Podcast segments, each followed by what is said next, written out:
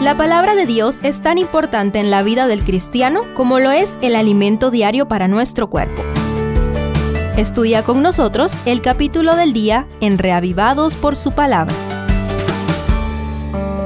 Josué 12.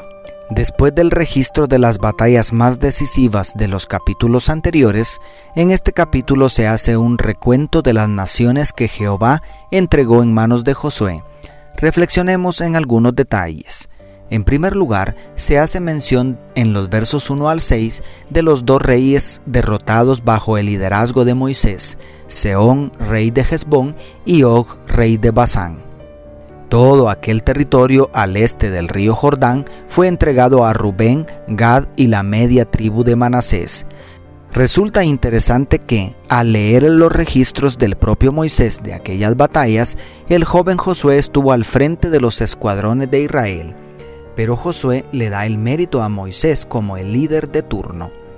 Moisés era ya anciano y un gran líder espiritual. Aquellas victorias se lograron por sus oraciones intercesoras, pero Josué, con la energía de la juventud y la tenacidad de un guerrero, siempre estuvo al frente de la batalla.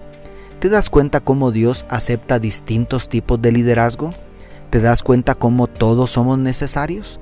¿Y tú eres un Moisés o un Josué? ¿De qué manera estás protagonizando las batallas de Dios?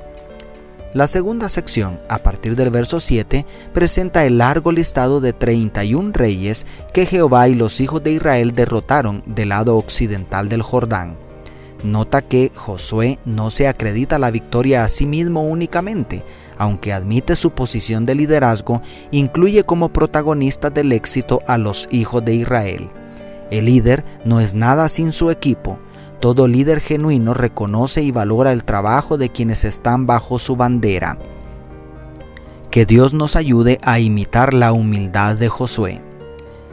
La lista de reyes derrotados y eliminados es demasiado larga. Sin embargo, es necesario hacer énfasis que todas estas gloriosas victorias no se lograron de un día para otro.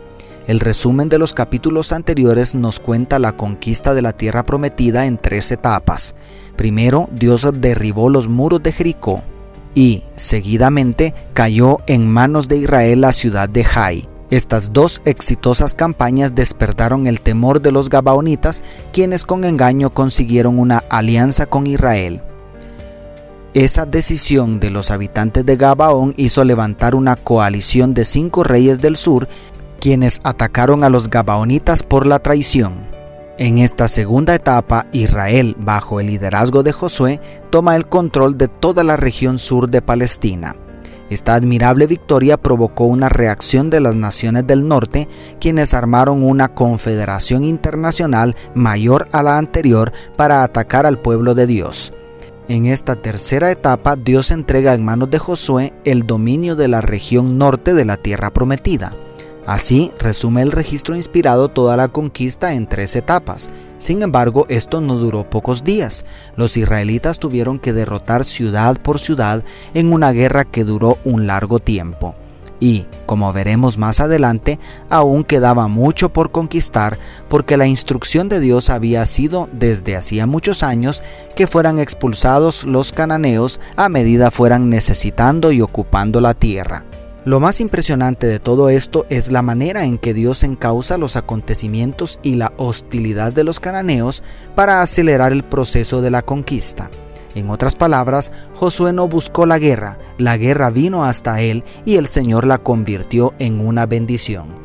Por último, aunque la conquista no había alcanzado su plenitud, a estas alturas, el respeto que los escuadrones de Israel se habían ganado la caída de las ciudades más importantes y la derrota de los reyes más respetados, todo indica, como se mencionó anteriormente, que había paz en la tierra. Es decir, en términos generales, Canaán ya había sido conquistada por Jehová para Israel por medio del valeroso liderazgo de Josué. Querido amigo, querida amiga, Dios podía realizar la conquista sin la ayuda de nadie, pero a Él le encanta derramar sus milagros a través de vasos de barro como nosotros. Oh, cuánto anhela usarnos para seguir engrandeciendo su reino en esta tierra. Dios te bendiga, tu pastor y amigo Selvin Sosa.